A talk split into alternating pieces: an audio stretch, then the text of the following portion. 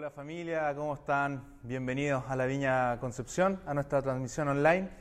Eh, estoy contento de poder estar con ustedes el día de hoy y compartir algo que compartí hace unos viernes atrás a los jóvenes de la iglesia y que hoy día siento compartir para ustedes. Así que vamos a orar primero. Padre, gracias por lo que tú estás haciendo en nuestra comunidad. Gracias porque tu reino está avanzando. Eh, y cada vez que tu reino avanza, las tinieblas retroceden, Señor. A lo mejor los que están escuchando esto no lo pueden ver en todas las áreas de su vida, pero tú estás haciendo algo, Señor. Y quiero orar, Señor, para que a lo largo y en el transcurso de esta mañana y de esta semana también, cada uno de nosotros pueda ver cada vez más lo que tú sí estás haciendo en nuestras vidas, Señor. Y agradecer por esto y, darte gloria a ti, Señor. Así que Espíritu Santo, oro para que tú vengas eh, sobre todos los que están escuchando esta transmisión eh, y puedas ministrar sus corazones, Señor, así como lo has hecho con el mío. Gracias, Padre, en el nombre de Jesús. Amén. Amén. Algo de lo que quiero compartir con ustedes hoy día tiene relación con algo que yo me he dado cuenta a lo largo de estos años.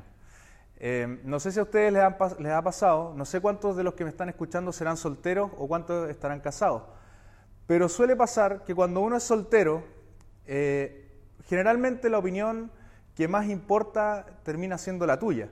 Eh, uno obviamente tiene personas a las que puede escuchar y opiniones que son importantes, tus padres, algún amigo, algún maestro, pero al final del día la opinión que termina más importando y primando en tus decisiones es lo que tú sientas o lo que tú opines. Eh, yo, por ejemplo, vivo eh, solo hace, unos tres años y las reglas en mi casa las pongo yo. Eh, yo decido qué es lo que se come, se come por lo general solo lo que me gusta a mí, si dejo algo desordenado, nadie me dice nada.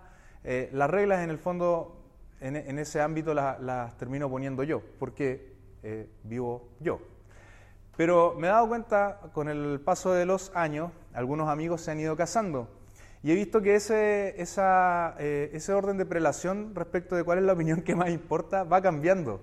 Y muchas veces pasa a ser que la opinión que más importa en ese tiempo, ya una vez casado, casi no, es la de otras personas y a veces uno incluso pone su propia opinión eh, en obediencia con la opinión de su esposa o de su esposo. Entonces, por ejemplo, los casados probablemente hacen un esfuerzo por bajar la tapa del baño o por eh, cuidar el desorden. Y esto tiene que ver, me imagino yo, eh, con que si bien el matrimonio es una amistad, es una complicidad, hay romance y, todo eso, también hay un compromiso. Un compromiso de liderarse mutuamente, un compromiso de respetarse en sus opiniones y de no querer pasar a llevar. Pero en definitiva lo que pasa eh, con esto es que cambia un poco cuál es la opinión que dirige tu vida o la opinión principal que dirige tu vida. Y lo mismo pasa con el Evangelio. El Evangelio es cambiar de lealtades en cuanto a quien dirige, lidera o guía nuestras vidas. Eso es. El Evangelio tiene que cambiar nuestra lealtad acerca de cuál es la opinión más importante en mi vida. Así que ya no vivo yo, más Cristo vive en mí. Eso significa que la opinión que más importa en mi vida es la opinión del Espíritu Santo con respecto a lo que yo puedo hacer, lo que yo puedo vivir, lo que yo puedo tener, lo que yo puedo pensar, lo que puedo decir. Es la opinión que más importa. Entonces, insisto con esto porque para mí ha sido una revelación así ya ha volado mi cabeza. El Evangelio debe cambiar nuestra lealtad acerca de cuál opinión es la más importante. Nuestra lealtad en cuanto a quién dirige, lidera o guía todos los ámbitos de nuestra vida. Esa es una consecuencia directa del Evangelio de Jesús. Y quiero, hoy día vamos a, basarnos en dos versículos, así que si tienes tu Biblia, te recomiendo, obviamente tu Biblia de papel, pero si tienes también tu, tu, tu Biblia en en alguna plataforma digital, obviamente también puedes usarla. Quiero que leamos en primer lugar Romanos 8 del 14 al 16 que dice, porque todos los que son guiados por el Espíritu de Dios son hijos de Dios, y ustedes no han recibido un espíritu que los esclaviza al miedo, en cambio recibieron el Espíritu de Dios cuando Él los adoptó como sus propios hijos. Ahora lo llamamos Abba Padre. Abba Padre es como una expresión de cercanía, de cariño. Pues su espíritu se une a nuestro espíritu para confirmar que somos hijos de Dios. Quiero que por el momento te quedes con esto, porque todos los que son guiados por el Espíritu de Dios son hijos de Dios. El otro versículo que quiero que veamos está en Isaías 11, del 1 al 3, que dice, del tronco de Isaí brotará un retoño, un vástago que nacerá, nacerá de sus raíces el Espíritu del Señor reposará sobre él, sobre él, espíritu de sabiduría y de entendimiento, espíritu de consejo y de poder, espíritu de conocimiento y de temor del Señor. Él se deleitará en el temor del Señor, no juzgará según las apariencias, ni decidirá por lo que oiga decir. Isaías 11 del 1 al 3. Lo que quiero que resaltemos de Romanos es que los hijos de Dios se dejan guiar por su espíritu. Nosotros como hijos de Dios nos dejamos guiar por su espíritu. Y fíjate que dice los que son guiados por el espíritu de Dios, no los que son obligados. Porque esta no es una relación marcada por el miedo y porque no somos esclavos de Dios, sino que somos hijos muy amados que deciden ser guiados por su Espíritu Santo. Y esto tiene especial relevancia porque ser guiado tiene que ver también con dejarse guiar. Por lo tanto, nosotros no estamos obligados a hacer lo que el Espíritu Santo nos indica, pero si estamos en una relación de amor con Él, debemos dejarnos guiar por su Espíritu. Es por eso que me encanta la expresión de que somos hijos del viento. Una de las expresiones para el Espíritu Santo es como soplo, aliento, viento.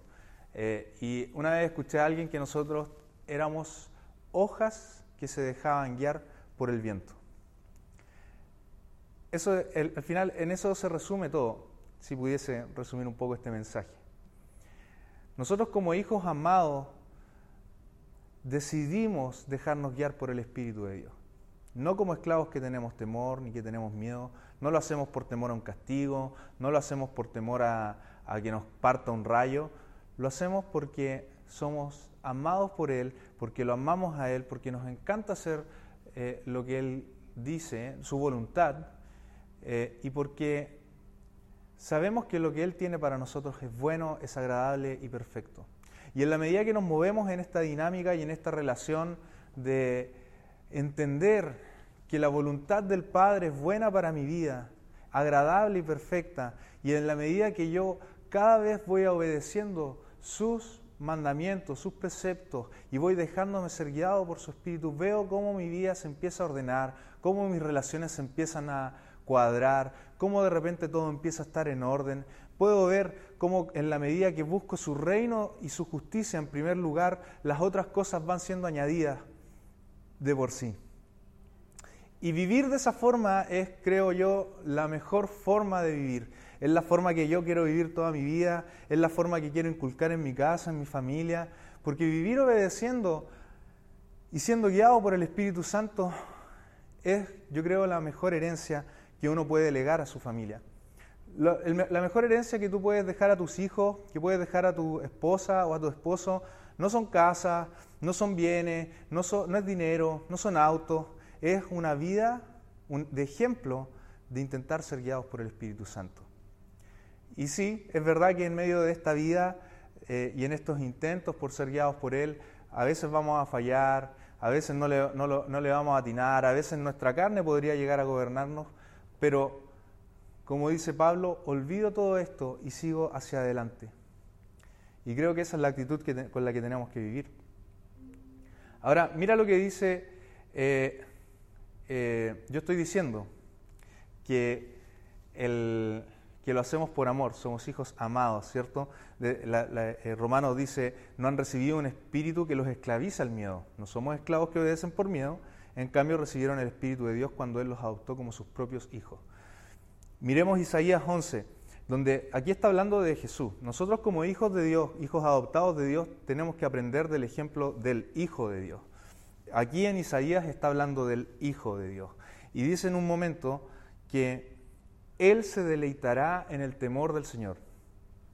Entonces, no sé si, quiero, quiero que lo vean, quiero que lo vean. Estoy hablando aquí en Romano de que eh, nosotros no obedecemos por miedo ni por temor, sino que por amor, porque somos hijos de Él y no esclavos. Pero resulta que aquí en Isaías está hablando que Él se deleitará en el temor del Señor. Entonces, ¿cómo es? ¿Es con miedo o sin miedo? ¿Es con temor o sin temor? Y es que lo que pasa es que el temor de Dios, el temor de Dios es, no tiene que ver con un miedo como nosotros lo conocemos. Cuando la Biblia habla de temor, tiene que ver con un asombro de quién Él es, un asombro de, cuánto Él me ama, un asombro de cuánto Él me quiere, de lo que, todo lo que Él quiere para mí, de cómo Él me cuida. Entonces, dicho de otra forma, lo que está diciendo Isaías es que Él se deleitará en el asombro que Dios provoca en Él, en el asombro que Él provoca en mi corazón porque yo lo conozco, lo veo y veo que es bueno para mí, que me ama, que nuevas son sus misericordias todas las mañanas, que me muevo en una relación de libertad con Él, donde yo puedo confesar mis pecados sin miedo a ser juzgado condenado. Y eso tiene que ver con el temor de, de Dios. ¿Cómo podemos permitirnos ser guiados por el Espíritu Santo? Deleitándose en el temor de Dios, deleitándose en el asombro de quién Él es.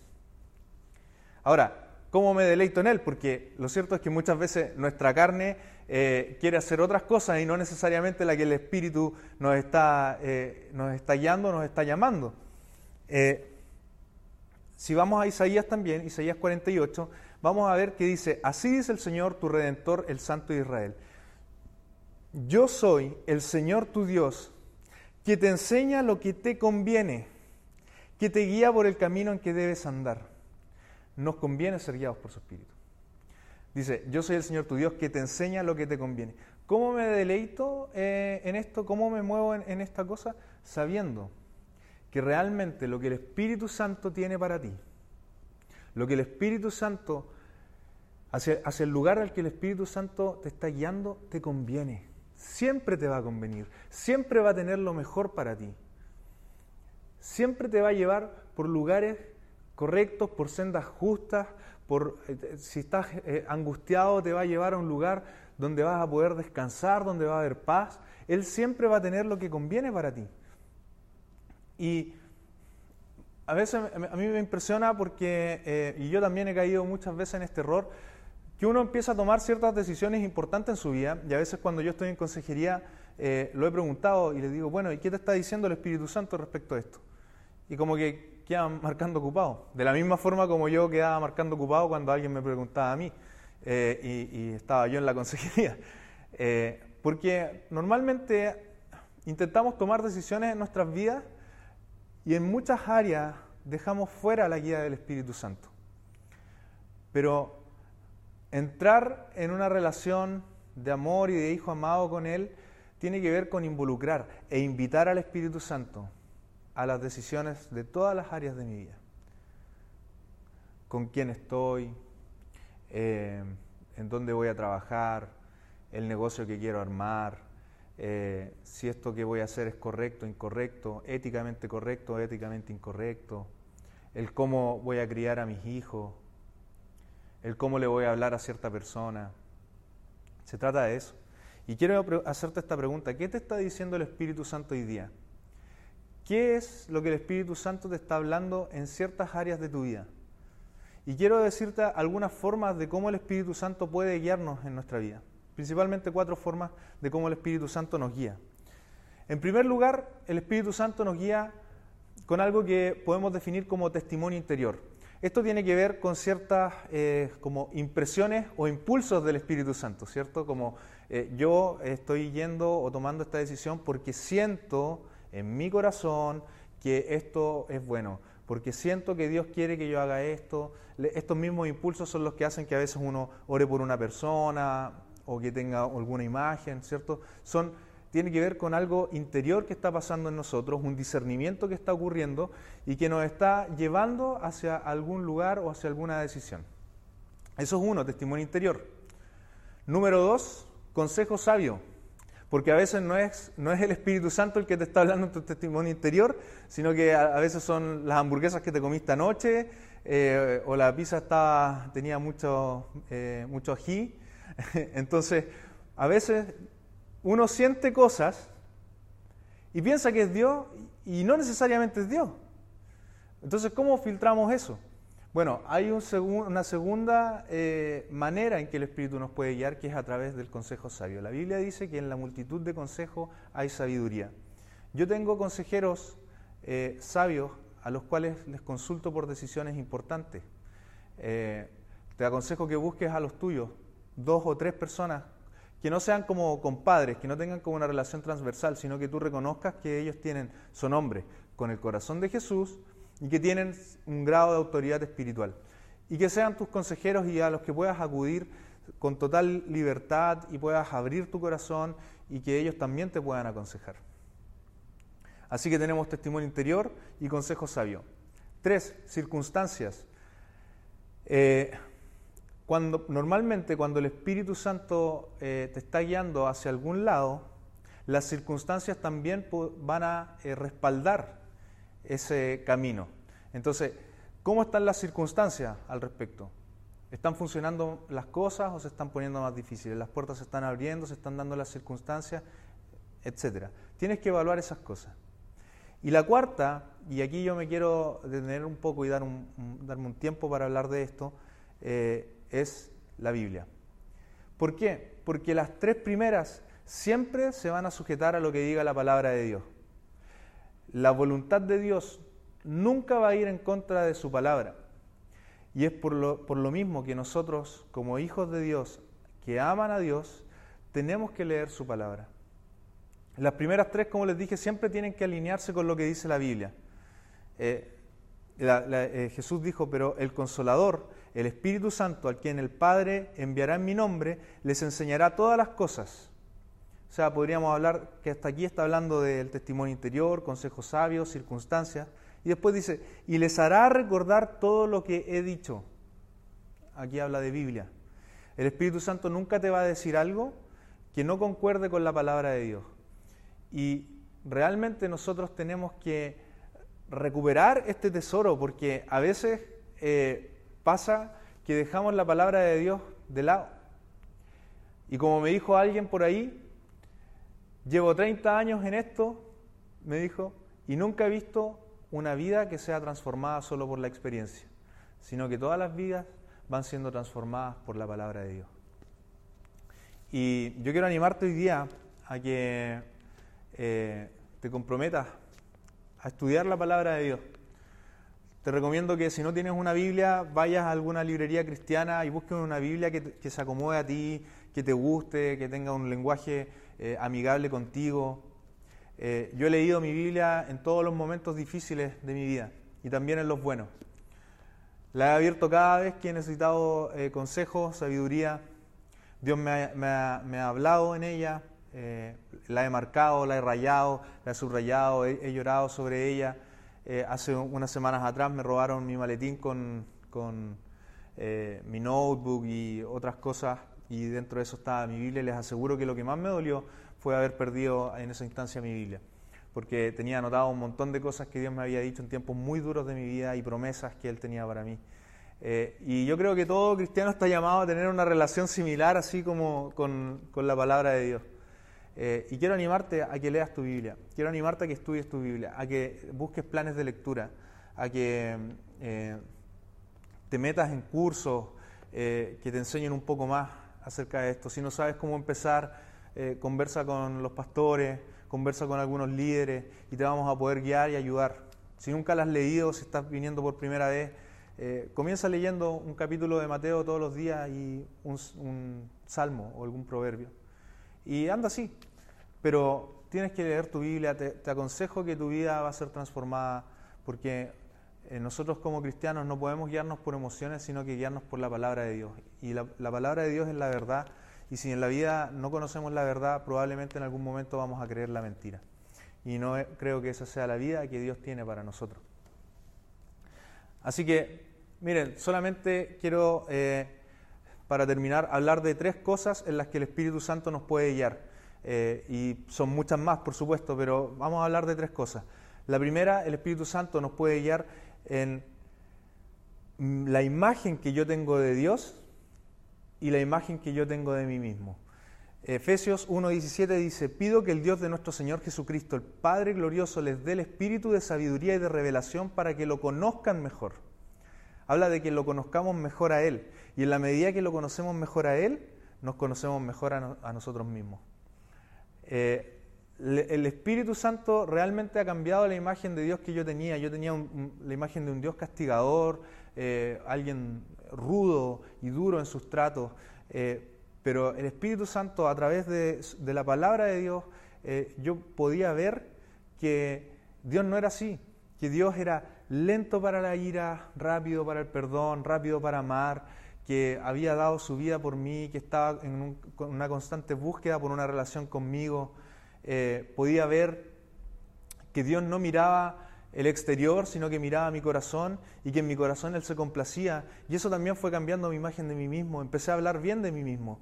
Eh, y dicho sea de paso, tú tienes que hablar bien de ti mismo. La mayoría de las personas que, caen en pecados de egocentrismo por lo general están llevadas por eh, no hablar bien de ellos mismos, en vez de hablar bien de ellos mismos.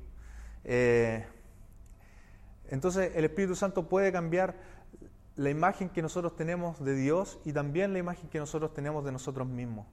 En segundo lugar, puede cambiar nuestras relaciones eh, y nos puede guiar hacia mejores relaciones. Filipenses 2.3 dice, no hagan nada por egoísmo o vanidad, más bien con humildad, consideren a los demás como superiores a ustedes mismos.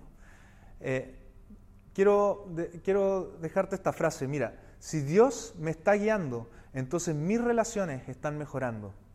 Si tus relaciones no están mejorando, entonces probablemente Dios no te esté guiando por ahí. Hay mucha gente que dice, Dios me dice, Dios me dice, pero en realidad solamente se las pasan criticando a otras personas, hablando mal a las espaldas de otros. Eh, Dios no te está guiando en ese sentido. Dios es un Dios de restauración, Dios es un Dios de reconciliación.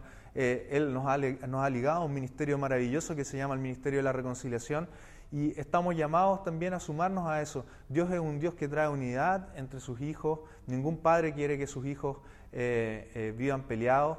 Em, por lo tanto, el Espíritu Santo sí nos guía en mejores relaciones. Y si tus relaciones no están mejorando, entonces tienes que buscar aún con mayor pasión la guía del Espíritu Santo para que te ayude con eso. Em, personalmente, eh, Dios me ha hecho una persona mucho más paciente con la gente eh, a, través de largos procesos. Yo antes era muy impaciente, era muy condenador y Dios me ha hecho poder ver a la gente con mayor gracia, a mirarlas por su destino y no por su pasado, por su historia, eh, y, ser alguien que ama más y perdona más. Y, el Espíritu Santo realmente nos puede llevar a ese lugar. Y en tercer lugar, eh, el Espíritu Santo nos puede guiar respecto a, nuestras cosas. Recuerden las palabras del Maestro, dar es mejor que recibir. Realmente el Espíritu Santo nos puede hacer personas más dadivosas, más generosas, eh, más amables, que abran sus manos para bendecir, para eh, ayudar, para abrazar, para amar, eh, con, también en nuestras acciones, pero por supuesto que también con, nuestra, con nuestros recursos. Y el Espíritu Santo también ha transformado mi vida en esta área. Y creo que quiere transformar también nuestra vida en, todas estas áreas. Y hay mucho más que quisiera decirles, pero solo quiero dejarte con esto.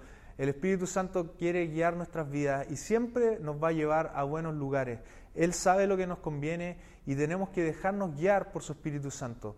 Ser realmente un pueblo guiado por el viento. Así que voy a orar y ahí donde estás, eh, si quieres puedes extender tus manos, cerrar tus ojos. Si estás con alguien, eh, pon tu, mano sobre su hombro y, oremos, oremos.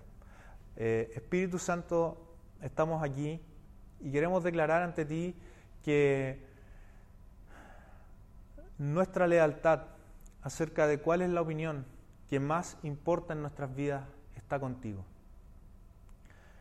Eh, queremos pedirte, Espíritu Santo, que tú nos guíes en el camino, Señor, que nos guíes a través de, la imagen que tú que, que tenemos acerca de ti y de la imagen que tenemos sobre nosotros mismos, que nos guíes hacia tener mejores relaciones entre nosotros, que nos guíes, Señor, a ser personas generosas y con un corazón alegre eh, al dar, Señor. Oramos, Señor, para que eh, tú puedas eh, abrir nuestros oídos, Señor, a tu voz, a tu guía, a tu susurro, Señor. Yo oro para que tú empieces avivamientos personales, Señor, en cada uno de nosotros que nos despiertes por las noches, Señor, con unas ganas de orar y de pasar tiempo contigo, Señor. Despierta en nosotros un hambre por leer tu palabra, eh, una pasión, Señor, por conocerte más, eh, una pasión por pasar tiempo contigo, Señor, hasta que tu voz se haga similar a nosotros.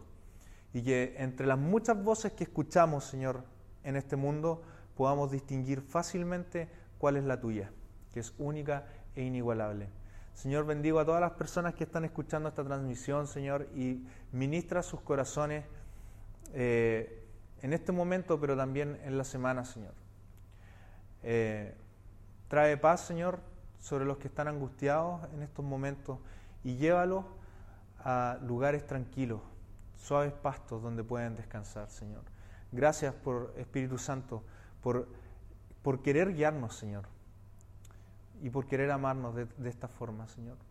Declaramos que hoy eh, empezamos a entender que somos hijos muy amados por ti y que no obedecemos por miedo, Señor, temor a que caiga un martillo sobre nosotros, sino porque te amamos tanto y estamos tan asombrados por quien tú eres y por lo que quieres por nosotros, que nuestra única respuesta es obediencia y adoración.